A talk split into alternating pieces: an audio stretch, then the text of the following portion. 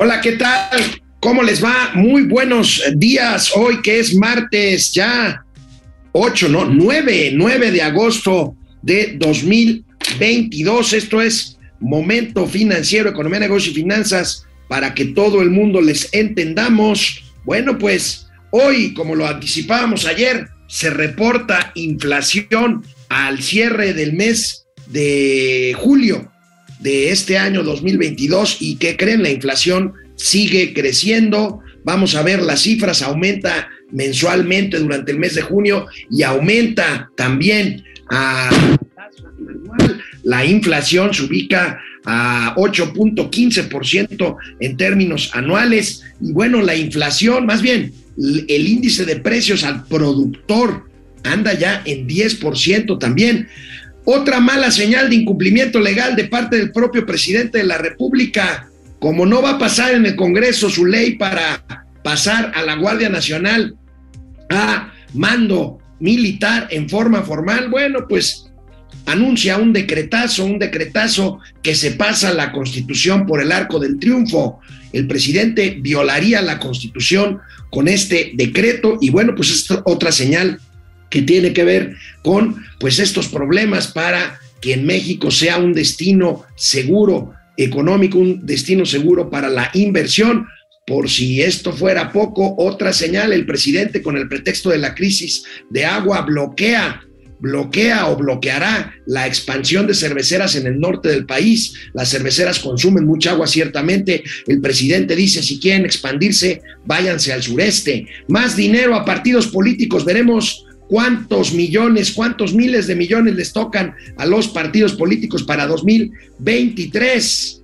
Santa Fantasía, el Chaifa, el aeropuerto Felipe Ángeles a paso de tortuga, presumen ruidosamente que a partir del 15 de septiembre aumentarán los vuelos, bueno, aumentarán, pero poquito. Y bueno, pues eh, en cuanto a este decretazo que se pasa, pues por donde ya saben dónde, la constitución en cuanto a la Guardia Nacional, y en cuanto a eso y en cuanto al rumor desmentido hoy en la mañanera de que eh, la directora de CONACYT, Marilena Álvarez Huilla, se iría de secretaria de Educación Pública, pues tenemos un montón de gatelazos muy buenos, muy divertidos. Empezamos, Momento Financiero. Esto es Momento Financiero. El espacio en el que todos podemos hablar. Balanza comercial. Inflación. Evaluación. Tasas de interés. Momento Financiero. El análisis económico más claro. Objetivo y divertido de Internet. Sin tanto choro. Sí. Y como les gusta. Peladito y a la boca. Órale. Vamos, réjete bien. Momento Financiero. Bueno, pues empezamos esta emisión de martes de Momento Financiero. Eh, aquí estamos con mucho gusto, como de lunes a viernes, en este programa. Nos da mucho gusto que nos sigan y que nos comenten. Nos da mucho más gusto. Bueno, pues el día de hoy, a las seis de la mañana, el INEGI reportó el índice nacional de precios al consumidor correspondiente al cierre del mes de julio. La inflación cierra con eh, pues avances, sigue creciendo la inflación mes con mes y se mantiene por arriba del 8%. Vamos a ver los generales del anuncio que hizo el INEGI esta mañana. En julio de 2022, el Índice Nacional de Precios al Consumidor registró una variación de 0.74%. En su comparación anual, la inflación fue de 8.15%, mientras que en el mismo mes de un año antes fue de 5.81%. El índice de precio subyacente presentó un incremento mensual de 0.62% y una variación porcentual anual de 7.65%. En su interior, los precios de las mercancías subieron 0.72% y los de los servicios 0.50%. El índice de precios no subyacente creció 1.09%, obteniendo así una tasa anual de 9.65%. A su interior, los precios de los productos agropecuarios subieron 1.64% y los de los energéticos y tarifas autorizadas por el gobierno 0.63%. Estas cifras se actualizarán el próximo 8 de septiembre. pues no, no cede la inflación, como podemos ver ahí en los diferentes componentes grande, bueno, grandes, notables incrementos mensuales y bueno, pues la tasa anual simplemente no cede, pese a que digan que el PASIC está funcionando, no es así. Además de que, bueno, nosotros hemos defendido aquí pues la postura de que, eh, bueno, pues, si bien el gobierno puede hacer algunas acciones, pues estas en este, que porque la lucha contra la inflación se centra en el Banco de México, este, que ahorita vamos a hablar de eso, pues eh, bueno, pues eh, pues la estrategia del gobierno pues ha sido fundamentalmente para combatir la inflación, pues el subsidio a las gasolinas que cuesta un dineral. Y bueno, acabo de subir yo un Twitter de algo que hemos estado insistiendo aquí en Momento Financiero. Los ingresos excedentes por precios del petróleo y por mayor recaudación fiscal de impuestos sobre la renta e IVA no compensan el dineral que se está gastando en subsidiar la gasolina, que es fundamentalmente el pilar por el cual la inflación no ha subido un poco más. Ahora, la inflación no ha subido un poco más, pero no se ha detenido. La inflación sigue subiendo, como podemos ver en esta gráfica. Bueno, primero, pues recordarles lo que acabamos de escuchar y ver, 0.74% la inflación sube en el mes de julio y 8.15% en términos anuales. La inflación llega a un récord no visto, no visto en 22 años. Eh, este nivel de inflación. Ahí tenemos la línea eh, pues más fuerte, es el índice nacional general de precios al consumidor, la inflación general, 8.15%, con una clara tendencia a la baja que pues no, no, esta, esta gráfica no da lugar a ninguna eh, eh, pues maroma que diga que la inflación se está controlando, al contrario, sigue su tendencia al alza, ya que digan que es menor que en Estados Unidos y que en Europa, eh, pues esa es otra cosa, es como decir, este, pues, este, los cocodrilos vuelan pero bajito. Y bueno, vamos a revisar otra, vamos a regresar por favor a la gráfica que acabamos de, de, ver, la línea, la línea verde clara es la inflación subyacente, que está en 7.65% y la no subyacente está en una barbaridad de 9.65% al cierre, al cierre de julio. Revisemos los componentes de la inflación, eh, como lo hacemos generalmente en este programa. Ahí tenemos, como siempre, a la mitad de la gráfica eh, la columna de la mitad hacia la derecha 2022, ahí tenemos 8-15% el índice anualizado de inflación 7.65% la inflación subyacente, que incluye 10% de mercancías de incremento, alimentos, bebidas y tabaco 12%, 7.86% de incremento en precios en mercancías no alimenticias. Estamos hablando de variaciones en términos anuales, las colegiaturas educativas 3.27% arriba y otros servicios 6.87% abajito. La inflación no subyacente pues está cerca del 10%, 9.65%, con una barbaridad de 16% en productos volátiles como son los agropecuarios y las frutas y verduras, y en los pecuarios 15.96%. Bueno, pues esto, esto simplemente es una inflación, digan lo que digan, es una inflación fuera de control eh, que bueno, pues los supuestos de que si es menor que en otros países o que fuera mayor si no fuera por el subsidio de las gasolinas, pues ya les dije el tema de este subsidio que, bueno, pues nos encamina a una crisis fiscal, o sea, una crisis en las que ya los ingresos no están alcanzando para, eh, pues, eh, compensar los o para financiar precisamente el gasto público basado, pues, exclusivamente o básicamente ahorita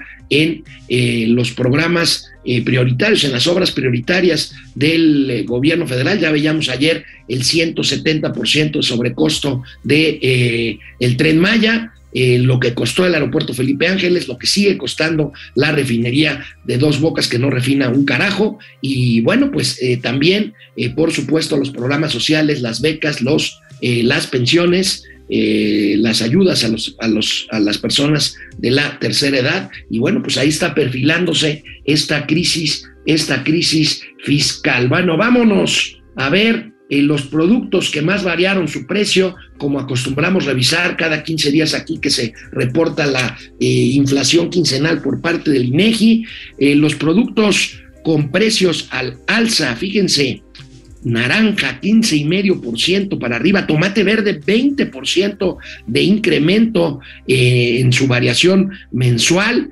11%, la papa casi 12%, la papa, la cebolla 13.79%, el huevo 8.3%, sigue caro el huevo, y pues ahí tenemos los productos con mayor eh, alza en sus precios, productos a la baja, afortunadamente en el mes se cae 16% el precio de la uva, el chile, el chile poblano, fíjense ahora que es eh, temporada de chiles en nogada. El chile poblano ha bajado su precio en el mes de julio 10.67% y eh, el jitomate 5% para abajo. El aguacate se está eh, pues reduciendo después de un, un alza bastante importante, 8.9% hacia abajo. El chile serrano 4,5% hacia abajo. El chayote se está depreciando, es una mala noticia para los lambiscones de la mañanera, el chayote menos 4.86%, pues les pagarán menos por sus preguntas lambisconas y a modo al presidente, al presidente de la República. Pero bueno,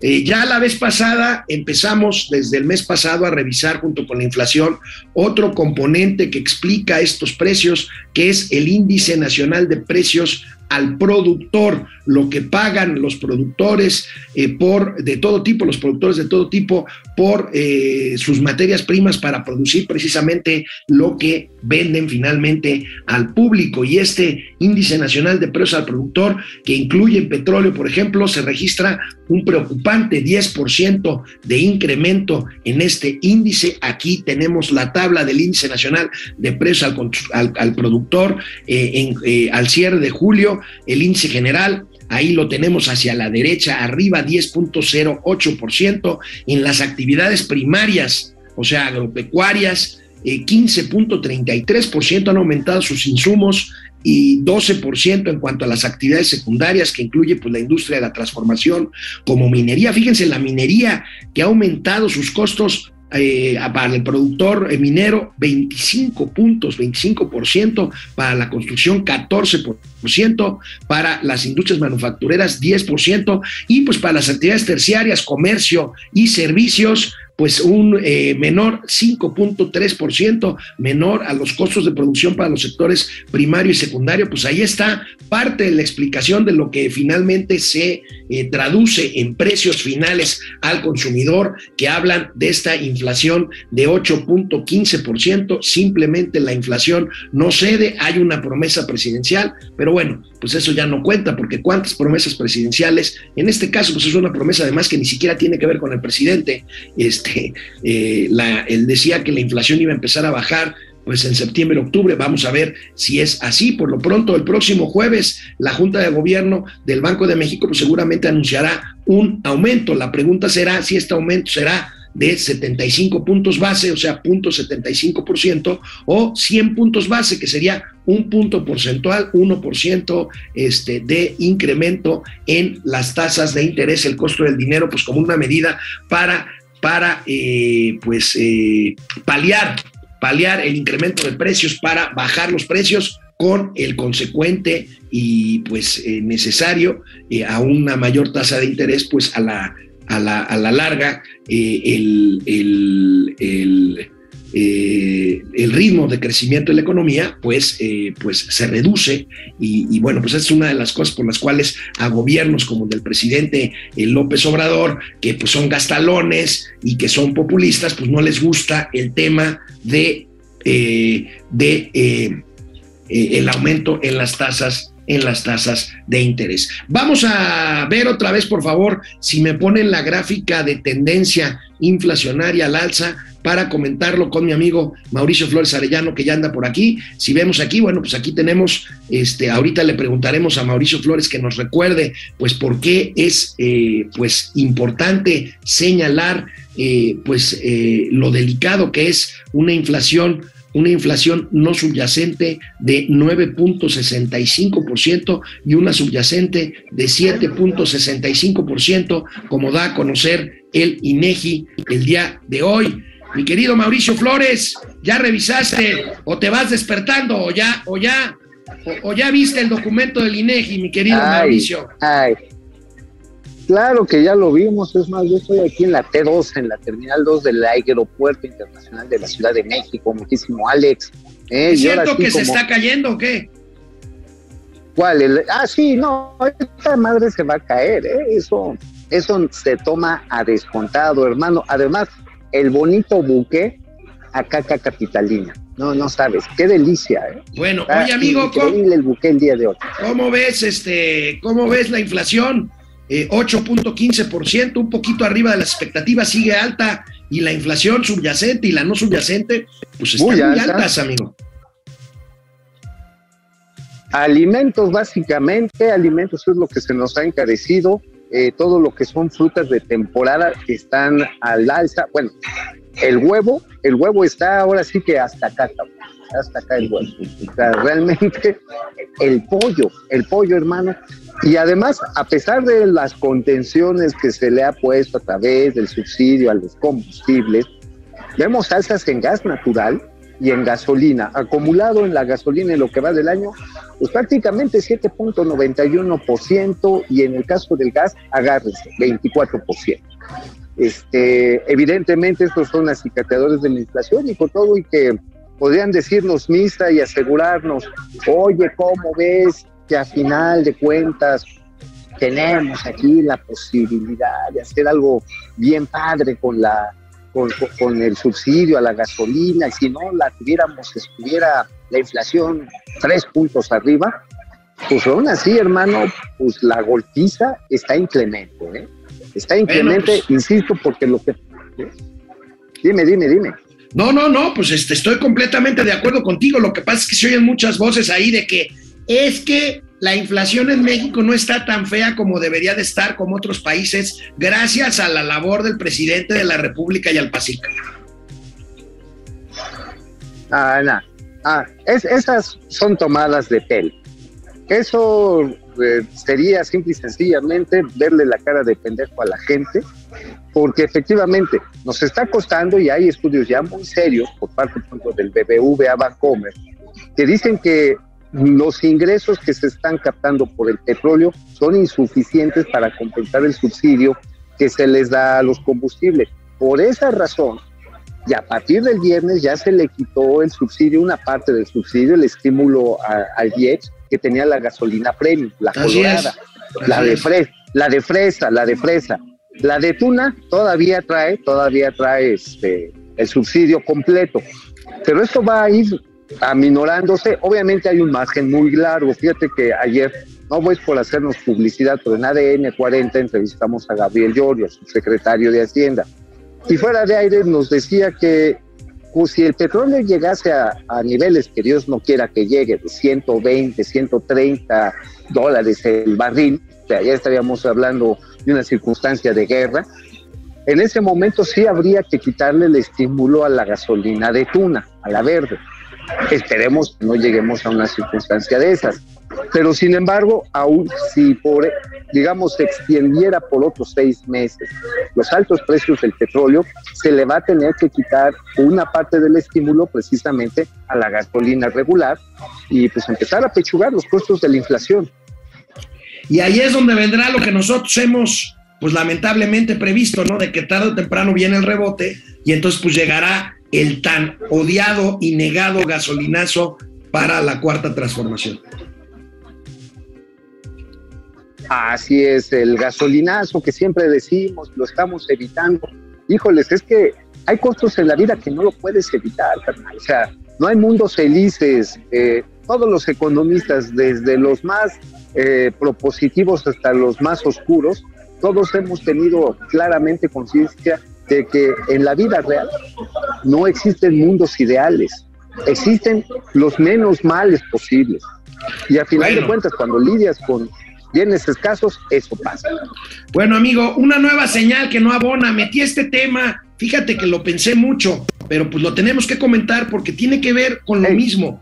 Ayer el presidente de la República dijo, bueno, pues si no me aprueban mi reforma constitucional para que la Guardia Nacional pase a depender del ejército, pues hago un decreto y me paso la constitución por el arco del triunfo y no pasa nada. Bueno, sí pasa, amigo, porque es otra señal, otra señal que un inversionista ve. Oiga, ¿Cómo voy a invertir en un país en donde se pasan su constitución por el arco del triunfo? El presidente anuncia, como podemos ver en las noticias hoy, un acuerdo para pues pasar directamente por decretazo presidencial a la Guardia Nacional, aquí tenemos la nota, este, directamente al, al, este, al mando del ejército, cosa que en la práctica sucede, pero pues es una simulación brutal. Tenemos la otra nota de reforma que es un poquito más dura y directa que la del financiero. Este, bueno, pues habla de que precisamente lo que estoy diciendo, de que el presidente se está pasando, pues simplemente la constitución por allá por donde te platiqué.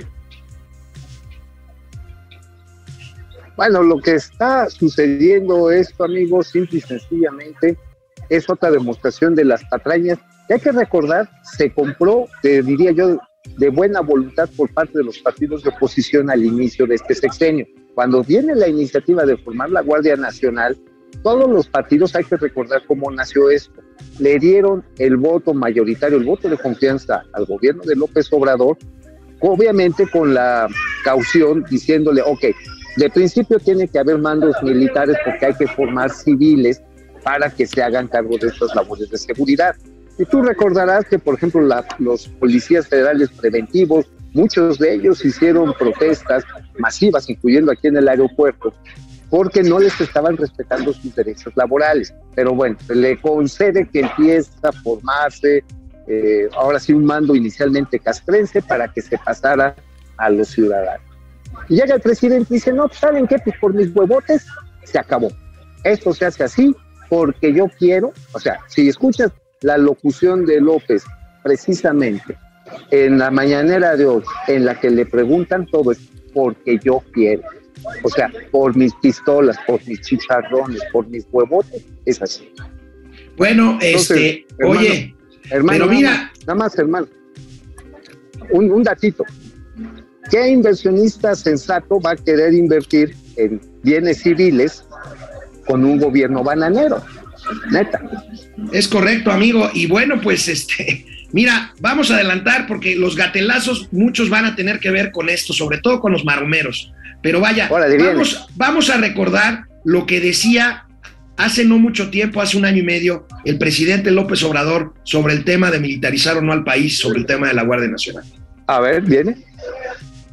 El presidente Juárez eh, sabía que no podíamos eh, apostar a una república militar, sino a una república civilista. Esta es una enseñanza mayor, nos debe de servir para entender que no es con el ejército como se pueden resolver los problemas de inseguridad y de violencia.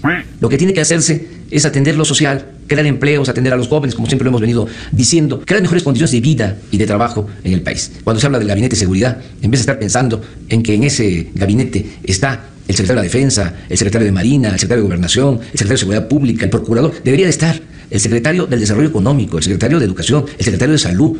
Tiene que haber un programa de desarrollo social, se tiene que atender a los jóvenes, tienen que garantizarse mejores condiciones de vida, mejores condiciones de trabajo para todos los mexicanos. La mejor manera de enfrentar el problema de la inseguridad y de la violencia es cambiar la política económica y trabajar con la gente. Y para eso no se necesita el ejército en las calles. Y para eso no se necesita el ejército en las calles. Digo todo esto porque en esta semana se está discutiendo y seguramente se va a aprobar una ley para dar más facultades eh, al ejército en el combate al flagelo de la delincuencia. Hay que ver estas cosas con eh, cuidado. Yo voy a hablar con los legisladores de nuestro movimiento para que no eh, se vayan a otorgar facultades excesivas al ejército. Ya estamos viendo cómo se están violando derechos humanos, cómo eh, inocentes están perdiendo la vida. No podemos nosotros aceptar un gobierno militarista. No podemos nosotros aceptar un gobierno militarista. Además, esto no le conviene ni siquiera a la misma institución militar. es una estrategia fallida porque si no se atienden las causas, no se va a poder enfrentar el problema de la inseguridad y de la violencia. Podemos tener un soldado en cada esquina, pero si no hay empleo, si no se atiende a los jóvenes, va a seguir habiendo inseguridad, va a seguir habiendo violencia. Hay que cuidar a esa institución que es el ejército, que no se utilice para suplir las incapacidades de los gobiernos civiles, las incapacidades de los gobiernos civiles, que no se utilice al ejército con ese propósito. Hay que cuidar a la institución militar, que regresen los soldados a los cuarteles. Este es un asunto que se tiene que resolver de otra manera con desarrollo, con bienestar, no con el uso de la fuerza, no desgastar. Ahí está, amigo. amigo, no paro de reírme, no paro de reírme. Oye, ¿sabes qué le hace falta a este país? Un López Obrador que sea opositor. ¿no? Porque Pues- qué bonito hablaba, güey. No, bueno, No porque, manches. porque, mira, déjame pasarte el video de ayer ya con Andrés Manuel López Obrador como presidente. A ver, Nada más para comparar. Y en este caso, presidente, entonces no sería brincarse al legislativo en un proceso como debería de ser.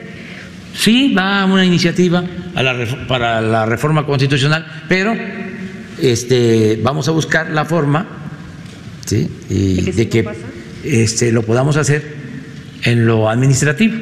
Por si no pasa, de todas maneras quedaría Por si no pasa, de todas maneras va a quedar así. Y bueno, ¿en qué sentido entonces tendría la reforma en el legislativo? La reforma, Sí, ¿qué sentido tendría si de todas maneras se va a por atribuciones del Ejecutivo? porque lo que quiero es que quede eh, establecido constitucionalmente para que no le den marcha atrás, porque lo que dejemos eh, sin reforma constitucional, pues va a permanecer, pero si llevan a cabo una reforma constitucional, y lo que no quiero en el caso de la Guardia Nacional es que pase lo mismo que sucedió con la Policía Federal preventiva, con la Policía Federal.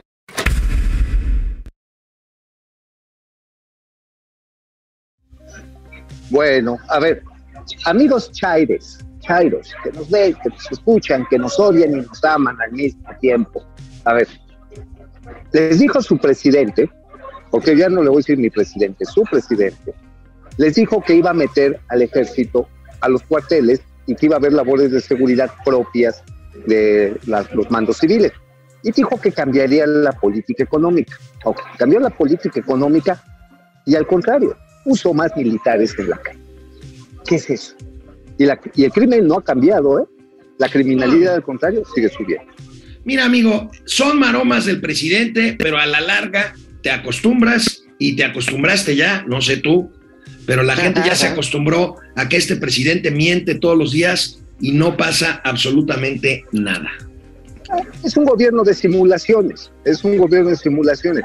Entonces, por ejemplo, ayer un buen amigo me decía, mira, tú no descartes incluso que por sus pistolotas vaya a buscar alguna extensión de mandato por dos años, luego por otros dos años, luego por otros dos años, pasándose por el arco del triunfo la Constitución.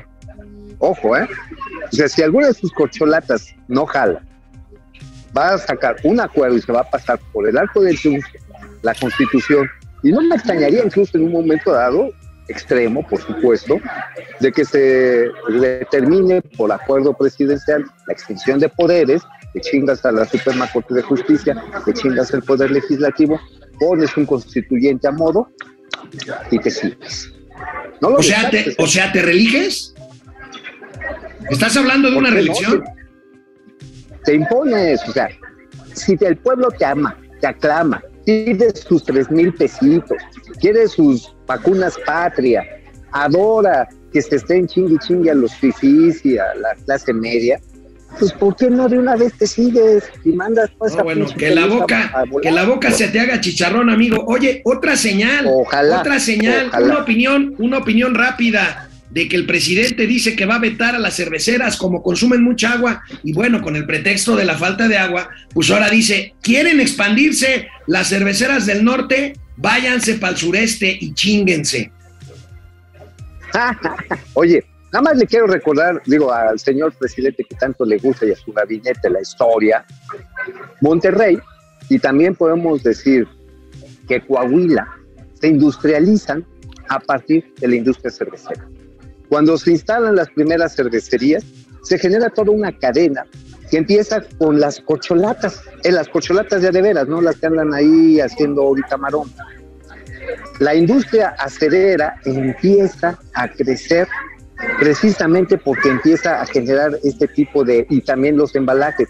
La industria cartonera también empieza a prosperar y junto con ello también la industria metalmecánica. Todo esto a principios del siglo XX. Bueno, amigo, La sí gran- me- Entonces, Sí. ¿cómo está? Pues bueno, mira, aquí está, aquí está esta noticia, aquí está esta noticia. Vamos a ver, Davo, rápido, aquí está, pero rápido, lo que acaba de comentar Mauricio, lo que acabo de comentar yo también, pero rápidamente vamos a ver qué empresa sería la primera afectada. Pues Heineken, amigo, Heineken, que es la ex cervecería de Monterrey, este, pues porque, eh, pues porque es la más importante en Monterrey. Pero vaya, no nada más esto, yo le pediría a nuestro querido productor que veamos esta otra gráfica del periódico, en esta ocasión del periódico Milenio, en donde se ve claramente lo que acabas de mencionar, lo que significa la industria cervecera en diferentes regiones del país, Ahí amigo. está. Ahí lo tienes, amigo.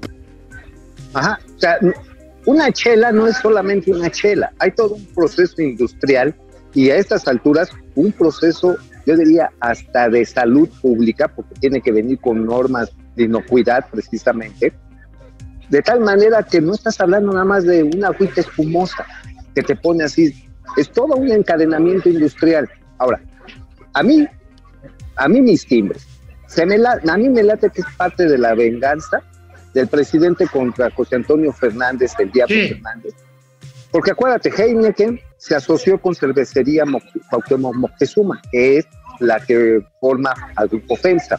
Se la vende y después aparecen los Oxos, que son el éxito del comercio al detalle, y que generan su propia energía eléctrica, cosa que le surre a- al presidente. Odia que Podemos- las podemos- empresas tengan su propia energía. Podemos volver al mapita este, por favor, porque Mauricio echa tanto rollo que ya no da tiempo de, de ver que la participación, fíjese, cinco entidades Ahí va. concentran el 61.4% de la, de la producción nacional de cerveza. Zacatecas, 24%. Nuevo León, que es donde está la cervecera que hablas, de donde tiene intereses el Diablo Fernández y FEMSA, Así es. 11%. Coahuila 11%, Baja California 5.2% y Sonora 9.6%, amigo. Es, es pues este pegarle a, a una industria importante, amigo. A ver, es también para decir, se me salen de allá y me vienen a invertir al sureste, como si fuera a mover una trapalería. A ver, Pues sí, aquí, sí. aquí, a ver amigo, ¿te acuerdas lo que nos dijo India Mayagoitia, la representante de Constellation Brands? Sí, sí, sí, me acuerdo muy bien. ¿Ah? Dice, estamos buscando el, el, el polígono, el terreno y elaborando el plan Amigo, para en algunos años aquella vez, aquella vez, si no me creíste, yo te dije, oye, de esa conversación, a mí me quedó claro que Constellation Brands lo que está esperando es que se vaya este gobierno para regresar a Mexicali. Pero bueno, Así es. es otra Pero cosa. mira. Amigo, hablando del agua, hablando del agua, escribiste del agua en, escribiste del agua en tu columna hoy del Independiente. Así es, amigo, en el Independiente lo que les traemos no es la solución bonita, simplona, machacona, la ocurrencia presidencial de que "Ay, vamos a sacar a las cerveceras, no. ¿Cómo están viviendo y cómo se están planteando los negocios terrestres, los de, ahora sí, los de a pie, allá en Monterrey? Fíjate que tuve la oportunidad de estar platicando con los organizadores de la Expo Franquicia Monterrey que se va a realizar la semana que viene, obviamente pues allá en la capital de Nuevo León. Y uno de los temas que tienen ya en la ecuación de negocios, junto con el pago de impuestos, salarios, eh, rentas, es el costo del agua. O sea, ya se internalizó dentro de este modelo de negocios que es pequeñito, no es, este, no son negocios grandotes, no son acereras, no estamos hablando de cerveceras, estamos hablando de si el restaurancito, que si la cadena de lavado de ropa, que si el que te lava el coche. Fíjate que curiosamente en Monterrey están jalando bien los centros de lavado de coches. Digo, es caro. ¿Por qué? Porque tienen buenos procesos de reuso de agua. En fin, la cuestión está en que lo que les platicamos ahí es también parte de las vicisitudes a través de algunos amigos que viven allá, incluso familiares, que se tienen que bañar con agua de garrafón, punto, y les sale carísimo. O sea, un garrafón para bañarte te andan dejando ir en 150, 200 pesos. Entonces, imagínate, pues ya mejor te haces el, te haces el baño de avioncito, ¿no? Te lavas las alitas y la cola, güey, porque no te da para más. Pero también, fíjate, interesante, restaurantes y casas han mudado del uso de vajillas, vasos y cubiertos de metal o, de cerámicas a desechables. Lo cual abre, abre toda una posibilidad en las franquicias para modelos de distribución de desechables que sean biodegradables. Porque el problema del plástico es que también está normado allá. Entonces, ¿cómo de una tragedia, como es la falta de agua, muchos empresarios pequeñitos allá en Monterrey, en Nuevo León, en los municipios conurbados, están viendo cómo aprovechar esto para tener una solución de largo plazo. Lo cual yo digo que es meritorio y habla muy bien de los amigos regiomontanos que pues hicieron el candado japonés cuando eligieron al tarugo del Bronco, que canceló el Monterrey 6. Pero esto es lo que hoy vamos a conocer ahí en la en, el Independiente. amigo. Bueno, amigo, y en el, eh, en el- la razón que tienes rápido en 30 segunditos. Ah, ahí en La Razón les platicamos un conflicto corporativo, no está nada fácil, esperemos que se llegue a buen puerto. Eh, Bank of Nueva York, Mellon, se le fue encima como representante común de tenedores de bonos de 400 millones de dólares a Televisión Azteca, un bono que se emitió para que fuera eh, pagado con vencimiento al 2024, pero estos están pidiendo el vencimiento anticipado. La cuestión está en que no está justificado. Y esto, pues desafortunadamente, como en todos estos conflictos, va muy probablemente a judicializarse. Usted Azteca, Ricardo Salinas Pliego, dice, oye, pactamos que al 24, carnal, estamos haciendo todo lo que se deba de hacer para hacer una estructura financiera ligera, eficiente, para ir pagando nuestros compromisos, y tú vienes con que ya te quieres ir. Maestro, eso está fuera de contra. Y de eso platicamos ahí en la casa. Bueno, vámonos al primer corte de este programa para leer sus comentarios. Muchas gracias a mi amiga de Twitter, Manrique Rábanos, Manrique, Gaby. Un Ah. beso, gracias. Este, y bueno, pues vámonos a, a la pausa. No, pues aquí estamos, vamos a ver quiénes están conectados, vamos a ver qué tanto están pendiente de nosotros. Este, no está jalando, esto no, sí está jalando. Vamos a ver. ¿Está jalando? Este, Saúl Vargas desde Los Ángeles, Luis Alberto Castro, José Aguayo Jiménez, Bob y Esponja de las Finanzas, está bien. Vera Misuk desde Perth, Australia. Deseo pase el mejor día de sus trabajos. Gracias, Misuk. Francisco. García. Saludos. Dice Francisco García, todos los días hay que recordar que la economía sigue deprimida y la violencia a los niveles más altos. Pues sí. Pero es que mira, a ver, el presidente, ¿para qué diablos quiere una Guardia Nacional más robusta y militarizada si finalmente los quiere para darle abrazo a los delincuentes? Pues ahí es una mentira más del presidente. Oye, hay, hay negocios muy buenos alrededor de la Guardia Nacional, carnal. Simplemente yo quisiera venderles las estampitas para el, univer- para el uniforme. Es más, Eh. que me dejen llevarles el mazapán que se llevan en las guardias. Yo con eso me conformo. Ay, esa es la jugada. Vamos Carlos- a ser cochinos, es la jugada. Carlos Barrera, saludos a Piolín y Silvestre las finanzas. Doctora Mauri Serranov dice que somos, fíjate, oye, ayer murió Olivia Newton-John, estoy de luto. Y nos dice a Mauri. Serranov que somos Sandy y Dani de las finanzas. Está bien. Ay, que en mamá. paz descanse Oye, Olivia Newton-John. Descansa en paz, pero ¿no sentiste así como cuando tu mamá o tu papá te decían, ay, hijo, se murió el tenor de América, se nos murió la gatita blanca? Pues sí, güey, pero, pero tú Se que, peló Agustín Lara. pues sigues ¿No te pensando que eres. así como medio raro? No, güey, soy un hombre casi de 60 años y no tengo problema en reconocerlo. Mira, creo que la única verdad en eso que acabas de decir es que tienes 60 años, casi. Bueno, Carlos Stritcher, buenos días a un país donde el viejo caguengue dice vamos bien y no pasa nada. Desde Portland, Oregon, gracias. José Fernando Pedraza Zúñiga, un país detenido económicamente y con alta inflación, es el modelo que la 4T presume. Carlos González, hola Carlos, déficit fiscal del 4% subiendo. Nosotros, a ver, ¿cuánto tiempo llevamos diciendo, amigo, que México está encaminado a una crisis fiscal muy seria? Pues mira, lo estamos diciendo cuando menos desde hace año y medio, cuando apenas íbamos saliendo de la pandemia, en la cual ya había incrementado su costo la deuda y la recaudación no estaba jalando. Y ahorita, pues nada más está la de a huevo, pero por eso. Da- Daniel Martínez, bendiciones y gracias por su información desde Querétaro. Este, Jacob Frías, hola Jacob, ¿cómo estás? Juaco Núñez, saludos, tío Alex. La verdad me da coraje que el saber dónde se fue mi beca con ACID, pues a la construcción del tren Maya, pues sí. Oye, Marielos. eso la señora, ¿verdad? Bueno, ahorita vamos a tener gatelazos de la señora Álvarez Buila, que no le gusta que le digan Buila, pero yo le digo Buila porque es La una abuela. farsante. Una abuela. Es una Mar- abuela. Marelos Aguinaga, hola queridos amigos de Momento Financiero, hoy sí los veo en vivo, gracias Marielos. Juaco Núñez, Gracias. buenos días, Charlie González y Jacob Frías, excelente día, bueno, pues ahí saluden si Saludos. quieren entre ustedes. Carlos González, este, la inflación no cede, señal que el precio de la gasolina poco tiene que ver. No, ah, ah, ah. yo creo que el precio de la gasolina sí tiene que ver, lo que pasa es que está contenido, Carlos. O no sé qué pero piensas. están subiendo otros. No, pero también hay otros productos que se han encarecido. Ah, no, bueno, sí, sin duda. Este, Simplemente los importados. De Frog, 50 pesos da de Frog. A ver, A ver, apúntale, güey. Ahí va, y aquí en la computadora del bienestar. De Frog, 50 pesos. Teo Hasta- Rangel, 30 pesos. Y Gloria. Sa- y Gloria Satarain, 50 pesos.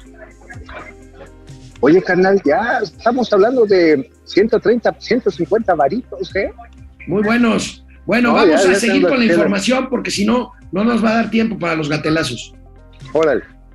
Bueno, amigo, pues nada más Hey. para rápidamente, antes de proceder a los gatelazos, fíjate que ayer el INE presentó un primer proyecto de su presupuesto y bueno, pues vamos a ver qué pasa porque yo creo que el gobierno de la 4T va a querer asfixiar la línea de presupuesto operativo, pero Ah, quienes claro. son los ganones son los partidos políticos, amigos, son los partidos políticos. Ayer lo adelantaba nuestra querida Janet López Ponce en Milenio, aquí tenemos su tweet, pero antes, ah, me- mejor, en lugar de ver, bueno, ahí está el tweet, ahí está el tweet de mi amiga Janet. López Ponce, ahí lo tenemos, pero mira, aquí no se ve bien, vamos viendo la gráfica que sigue, señor productor, mi querido Davo, mira, Morena se va a llevar 1.964 millones de pesos de prerrogativas el año que. Órale. Ay, no más, amigo. Ay, no más. El PAN, el PAN, este, se lleva pues bastante menos que eso. Mil, Este, 1300, ¿no? 1.300 millones. Este, eh, sigue También por ahí, el PRI. el PRI, El PRI hay 1160, 1160, el PAN 1184, el Partido Movimiento Ciudadano 632 millones, hay nomás por mantener el registro, el Verde 555 millones, el PRD 446, 466 y el PT, el PT, pues hay nomás 446 millones de pesos. Oye, amigo, ¿tú crees que con esos 446 millones de pesos le alcance al líder del PT, al señor Noroña, para comprarse un jaboncito y un zacate? Oye, y mientras tanto, el presidente y su esposa mandan a su hijo a estudiar a Londres, lo pescaron viajando a Londres. Híjole, sí, caramba. Oye, pero iba con la embajadora, ¿no? Iba con La embajadora, la embajadora le venía cargando la mochila. Hombre, pues no se vaya a cansar el muchacho, caramba. No, bueno. Eso, es que sí, esas mochilas del bienestar pesan cañón. Entonces, pues, oye, pero, a ver, ¿cuántos de ustedes, amigos, amigues de Momento Financiero, tienen la oportunidad de mandar a sus vástagos a un curso de verano en Inglaterra? Está bien padre esa, esa pues, austeridad franciscana. ¿No te parece chido? Pues muy chido, amigo. Pero bueno, vaya presunción la que hace tu amigo el general Isidro Pastor, el director del Chaifa ¿Qué de? Santa Fantasía. Está muy contento, ¿Qué dice mi está muy contento porque se van a incrementar los vuelos al Chaifa, amigo. No más que poquito, no más que poquito. Este, deja de comer, güey, estás trabajando, Mm. carajo. Pues si no, ¿cómo no funciona, güey? A ver, Pues dice mi general pastor. A ver, ahí tenemos la nota del general Pastor. Ah, Ahí la tienes, va AIFA por 46 vuelos en agosto, incluirá uno a Panamá. Qué horror.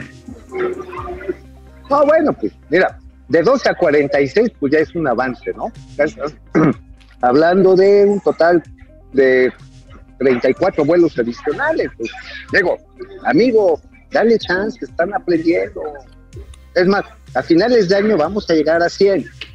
120 mil millones de pesos para aprender. Está bueno, amigo. Está bueno. Qué Eh, bueno pero- que. pero mira, oye, pero mira, está padre el Museo de los Mamuts, tampoco me los descabalorines. Las barbacoas que hay a la entrada y la salida están bien chidas. Ajá, Es un- Está bonito. Es un verdadero despropósito y es un A ver, amigo, a ver, elefante blanco. Va a ser un, un gran lugar para el amor, ¿Para el qué? sin lugar a dudas. Para el amor. Ah, pues claro, porque no hay nadie. No, no. Va a ser, va a mira, ¿Eh? si llegan a abrir en algún momento un bar en Chaifa, va a ser Ah, uno de esos bares rinconeros para irte a pecar, porque Sí, nadie te va a ver. Va a ser como los, los- ¿te acuerdas de los bares de los Amos? Sí, más o menos. Hace, hace como 40 años era muy No, famoso. no, no. ¿Te acuerdas de los bares del Barón Rojo? Así eran. Ah, claro, los bares de, así en lo oscurito y así padre, no había nadie, ya te ponías a ligar. Así más o menos. Bueno, vámonos, mándenme más comentarios porque vamos a hacer el segundo corte para poder regresar con los gatelazos. Órale, vámonos. Bueno, pues Marina Sáenz, tenemos que salir a votar masivamente para que no ganen las corcholatas. Lucielena Silva, Pues el agua, el agua la está cortando el pejelagarto en Monterrey. Mm, no tienen agua, no es que le esté cortando el peje, ¿o ¿sí? No. No, no, lo que quiere cortar es la disponibilidad de las concesiones. Eso sí, Ah, ok, ok, ok. eso, Para eso Gloria, Gloria Pérez desde la Miguel Hidalgo, saludos Gloria, Juaco Núñez, toda la razón Marina, pero el problema es que la gente a veces no acude, eso sí, da coraje. ¿Se refiere a ir a votar? Pues sí, ciertamente la gente no, Pues mucha sí. gente no va a votar. Eh, Miguel Ángel Y Rocha, se queja. saludos al dúo disparejo de los dos, hay un hambreado, pues sí, ahí lo tienen el güey. Pues Este, yo sí, la verdad, yo sí. Yo soy come cuando hay, cabrón. Pa' pronto. Ar- Arturo Barrera, el tío Mau es un desmadroso, pero se pasa. ¿En dónde queda el respeto a los seguidores del programa? Efectivamente, Arturo, tienes toda la razón. Es un verdadero gandul. Es un verdadero gandul. Aleluya, Lecky, abrirán purquerías. Por, por- eh, yo supongo que por la cerveza, ¿no? Pues yo creo que sí, ¿no? Oye, ¿qué, qué te va a decir que, que ya no te vas a poder echar cervezas en Monterrey? Con el pinche calor que hace. ¿Te imaginas? Un Monterrey sin chelas. Bueno, Laguser, que lo manden a una de sus escuelas patito, se refieren al hijo del presidente, o que lo pongan como maestra particular a Delfinita, Chacho, y no, ahí sí, ya no, ya no. Con el tema de- del físico del muchacho no me voy a meter. Este, Carlos asunto, mira, yo, oye, yo nada más quiero decir, ese es un asunto de salud pública y familiar que los padres deberían estar atendiendo. sí, pero no puedes usarlo ni para burlarte ni para ponerlo No, de ejemplo no, de un no. problema de salud pública. No. Este, No, no, pero sí deberían de tenerle atención sus padres, ¿eh? porque Carlos sí Sam, requiere apoyo. Carlos Sam, si el presidente se pasa la constitución por el arco del triunfo, ¿quién defenderá la constitución? Pues Carlos, se supone que los ministros de la corte. Vamos a ver si es cierto. J. ver, ¿de qué Loms, están hechos? buen día, Meloni Melambes de las finanzas desde Pachuca Hidalgo. Nancy González, los soldados nos están rodeando. Am- AMLO quiere más ejército para someter al pueblo, no al crimen. Minerva Barrón, ¿qué opinan que anden aquí las asociaciones de migrantes pidiendo que los dejen votar y tener voz y voto? Pues pueden votar. Pueden votar. Pues sí. Desde hace dos elecciones federales ya pueden votar desde Estados Unidos o desde el extranjero. Aleluya, Lecky. Oye, amigo, amigo, no se referirá a los migrantes centroamericanos. Ah, ya, seguramente, pues no, Ajá. pues no pueden votar porque no son mexicanos. A menos que suceda algo que el señor Héctor de Mauleón documentó magníficamente a través de la queja que pusieron la Alianza Va por México en el caso de Hidalgo, el turismo electoral, que están llegando y de repente madres, gente que infla el padrón electoral y después madres que van. Ese es un, es- ese es un análisis que hizo Héctor de Mauleo, ciertamente. Este, Así dice. Aleluya Lecky, les dije que López no se iba a querer ir. Pues híjole, No, que no la boca se te haga chicharrón, aleluya, Mauricio también. Pat Lowe, porque además, que la boca se te haga chicharrón, pero si lo intenta, no lo vamos a dejar. Pat Lowe, Hoppers, saludos, valor, vamos, requete bien. Eh, Eduardo Martínez Ibarra, le cargan la mochila para pasarla con inmunidad diplomática. Eh, Lago Useo, ya lo, ya lo leímos. Dice el padre en el análisis superior, los, los jugadores de Pumas volaron desde la IFA rumbo a Guadalajara y de ahí tomaron el avión que los llevó a USA. ¿Esto es cierto? No lo sé. Desde el AIFA, Que, Bueno, volaron a, Gua- que volaron a Guadalajara y de ahí a Estados, a Estados Unidos y luego de allá a Barcelona. Se me- bueno, no sé. La verdad es que no, no, no desconozco la ruta, ¿eh? se me hace un ahora, poco... eh, si volaron de Chaifa, ya entiendo por qué les metieron el 6-0, güey. Oye, sí, qué putiza, ¿eh? Qué putiza, o sea, la verdad fue inclemente. Bueno, este, eh, sí, sí es cierto, me dice Argenis que sí volaron de Chaifa a Guadalajara, de allá a Estados Unidos y de Estados Unidos a Barcelona, puta, pues con razón los golearon. Este, No, pues bueno, llegaron todos madreados. Bueno, este, Argenis, dinos cómo vamos antes de pasar a los gatelazos. Vámonos a los gatelazos. Bueno, amigo, sobre las maromas en torno a la militarización del país, pues hay para dar y repartir para gatelazos, amigo. Pues ya ves A ver, que a ver. se rasgaban las vestiduras hace no mucho tiempo que no a la militarización. y, que no sé Sí, qué. no. y ahora muy solícitos ahí. Ay, presidente, qué buena idea tiene usted. Mira, bueno, vamos a empezar los gatelazos de este tema con el propio presidente de la República. Mira. He reiterado mucho. Que el sí, ejército a mucho, los cuarteles. Mucho, no. No. Sí. No, no, no, no, no, no, no. no, Y te, te invito a que lo pruebes. O sea, nunca he dicho eso. No se resuelve nada con el uso del ejército, de la marina. Nunca he dicho que el Nunca he dicho eso. cuarteles. Me lo vas a encontrar un, a lo mejor en un. No, no lo vas a encontrar. Nunca lo he dicho. No, Bueno. no, no, no, por eso. Me lo puedes probar. No necesitamos un ejército para la defensa. Puede ser que lo haya dicho en alguna ocasión, una o dos veces, pero he sido muy cuidadoso. En los eso. discursos públicos. No, tampoco. Nosotros no vamos a apagar el fuego con el fuego. No, no, no, no, no fue así. Sí, sí. No, hace- literal no. A mí me gustaría que lo este eh, Ya no me da revisaras. Creo que- creo que en sí, todo pero, caso pero no el- ahora, el o sea, tema- pero el- mañana en tu programa y eso que tú este puedes este decirlo. Lo que pasa eh, yo he cuidado sí, eh, durante muchos años mis palabras porque tiene que ver con mis convicciones, conozco la historia del ejército. No es para eso el ejército. Vamos a enfrentar el problema de la inseguridad y de la violencia atendiendo las causas. Esa es la forma más humana, más eficaz, no como lo han venido haciendo, que además no ha dado resultados. Amigo, qué, qué mentiroso es este sujeto. Qué A ver. mentiroso es este ver, sujeto que ver, trabaja de presidente de México. A ver, amigo. Pendejos los que le siguen creyendo y le siguen haciendo el caldo. A ver, así de simple.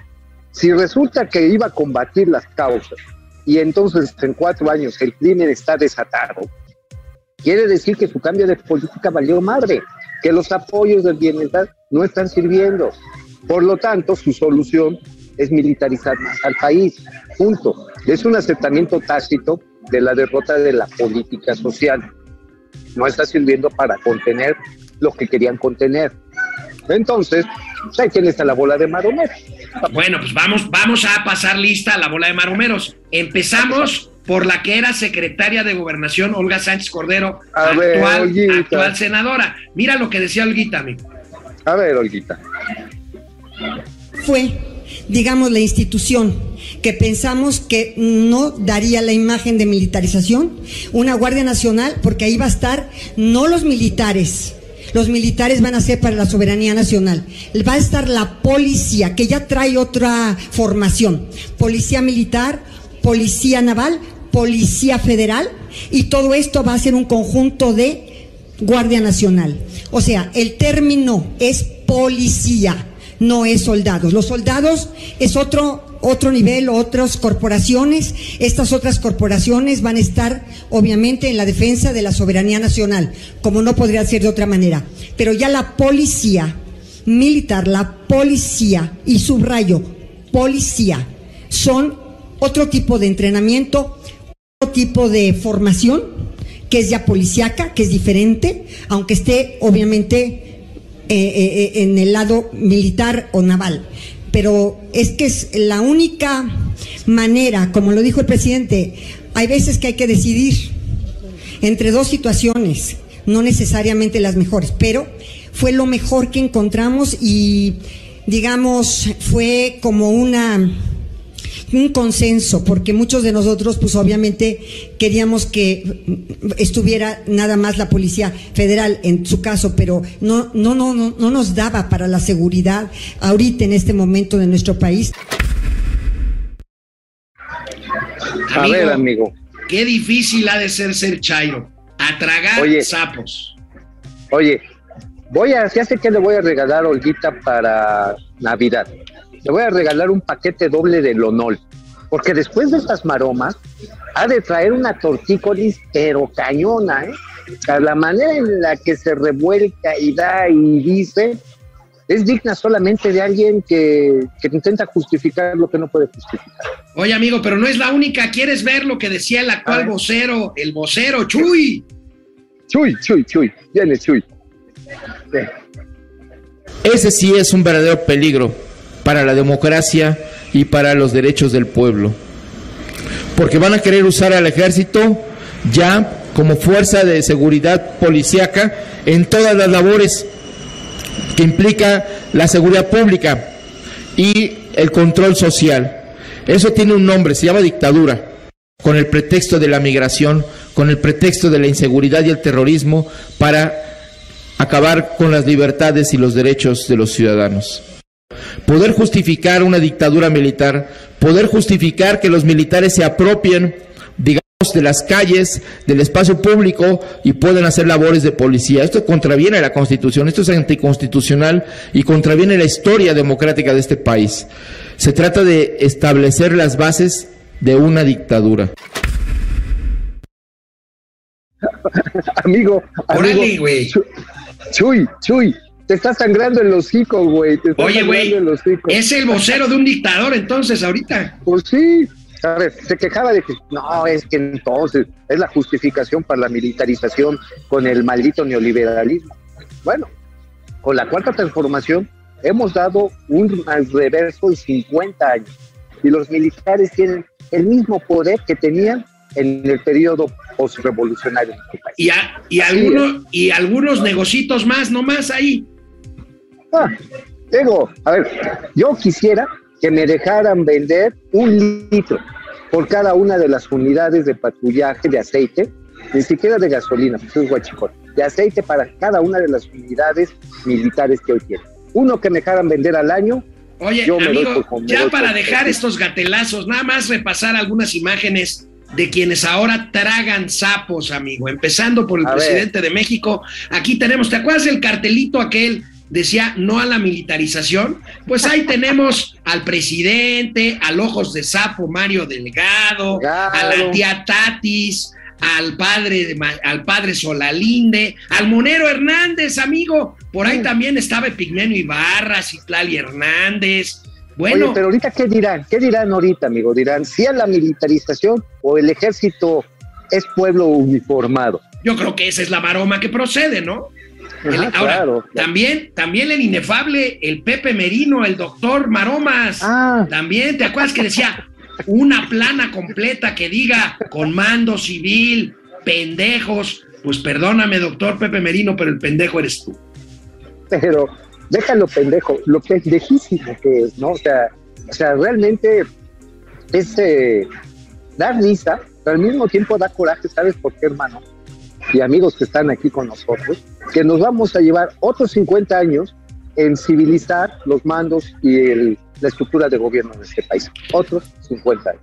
Bueno, amigo, siguiente gatelazo, pues eh, no la puedo dejar pasar. Mira, A ayer ver. circuló el rumor muy fuerte de que hoy el Ah. presidente nombraría a nuestra enemiga pública número dos, Ay, eh, sí. la directora del CONACYT, la señora Marielena Vázquez Huilla, como secretaria de Educación Pública. Bueno, caló hasta los huesos esto, porque de inmediatamente se vinieron las críticas, que qué poca madre, que cómo es posible, que no sé qué. Y bueno, pues entonces tenemos que pasar gatelazos de la Claro. señora Álvarez Huila. Este, primero, mira, ¿te acuerdas cuando prometió lo de los ventiladores para enfermos de COVID? Mira, vamos a recordar. A ver, tienes Álvarez Huila. Preguntarle también sobre los modelos eh, de ventiladores que quedaron de entregar el 15 de mayo. Si ustedes eh, regresan y afortunadamente todo esto eh, se guarda en la memoria porque todas estas conferencias se graban y ustedes regresan a mi, a mi presentación, ustedes podrán ver ahí que yo asenté claramente que la promesa formal era iniciar la fabricación de estos ventiladores el 15 de mayo, cosa que ya ocurrió. Estos ventiladores ya están siendo fabricados, ya está iniciada la fase que eh, implica la transferencia de la tecnología y la fabricación de los primeros ventiladores. Estamos pensando que estos equipos se terminen de construir el 15 de mayo y ya estamos preparando una logística en colaboración con un centro de mando único que tiene el gobierno federal para organizar este tipo de logísticas. Poderlos instalar y también capacitar a los médicos que los van a usar cuanto antes. La idea es sí, que estén completamente ensamblados para el 15 de mayo y en pocos días instalados en los hospitales de acuerdo a instru- instrucciones de la Secretaría de Salud. Ese- esa, esa es la meta y, y lo vamos a lograr.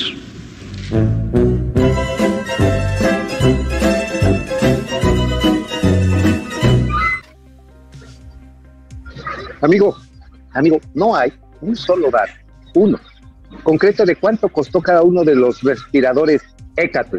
No hay uno. No, Lo pero, que sí pero además, pero además, amigo, además, amigo, este, fíjate que este, pues fueron finalmente seis, si la memoria no me falla, nada más los que se entregaron. Ajá. Se entregaron seis, y sabes que por esos seis quedaron con una deuda a saldar de 6 millones de pesos con empresas automotrices. Esto no es lo único, amigo. Acuérdate que también está el tema de la vacuna patria. ¿Te acuerdas Ah, de este, gatela- este gatelazo donde presumió Álvarez Huila mentirosa el ahorro que implicaría una vacuna que hasta el momento, 8 de agosto, 9 de agosto de 2022, no existe? Mira, recuerda este gatelazo maravilloso. A ver, vienes de ahí. Costo aproximado va a ser eh, en promedio hasta 800, cin- 855% menor que la vacuna más cara en el mercado ahorita. Esto les da una idea. 855% menor. El costo preciso se fijará ya este, en el momento que se pueda este, pues ya tener una pla- Oye, amigo, 800. 855% menor, pues la iban a regalar. La bronca es que no existe ni va a existir. Bueno, la cosa está en que si es 885% menos, quiere decir que la gente iba a recibir lana para ponerse esta vacuna. Así. O sea, te, pago, a lo mejor por eso, porque inyectarse esta chingadera, ay, como que sí necesitas traer ánimo de conejillo de indias. Mira, amigo, recordemos lo que se decía en febrero de 2021, hace casi año y medio, sobre la vacuna patria. Bien. Costo aproximado va a ser eh, en promedio hasta 800, cin- 855% menor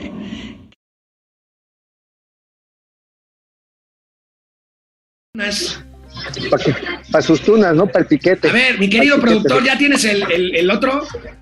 Venga, A ver, venga. a ver, bien. Son iniciativas de CONACID, de centros de investigación públicas, pero también de empresas privadas. Les vamos a sugerir que la vacuna nuestra se llame Patria. Ya apartamos el nombre. Bueno, amigo, Patria. ahí cuando la anunció y un, un año y medio Ajá. después, un año y medio después, ¿Qué o pasó? sea, o sea, esto fue ayer o hoy, ayer o hoy, pero bueno, un año y medio después, míralo. Hoy, fue hoy. Hoy. es preguntarle cómo va el tema de la vacuna patria, si se va a dar, que se obtenga finalmente ya, eh, que se aplique de forma masiva para octubre, para el otoño, o qué es lo que, lo que le ha comentado el doctor Gatel, señor presidente. Muchísimas gracias. Sí, y eh, sería bueno que el martes, dedicado a la salud, invitemos a la directora del CONACIT que nos informe sobre eso y sobre el nuevo CONACIT. Que nos hable, porque eh, no hay que olvidar de cómo se cometían actos de corrupción en el CONACIT y qué se ha hecho ahora cuáles son los logros y en especial lo de la vacuna, si les parece. La invitamos para el martes. ¿Cómo ves, amigo? ¿Cómo ves? Pues que se hacen güeyes. Hoy fue, Oye, hoy pero- fue Álvarez Huila y dijo que la vacuna patria ya va en la fase 2.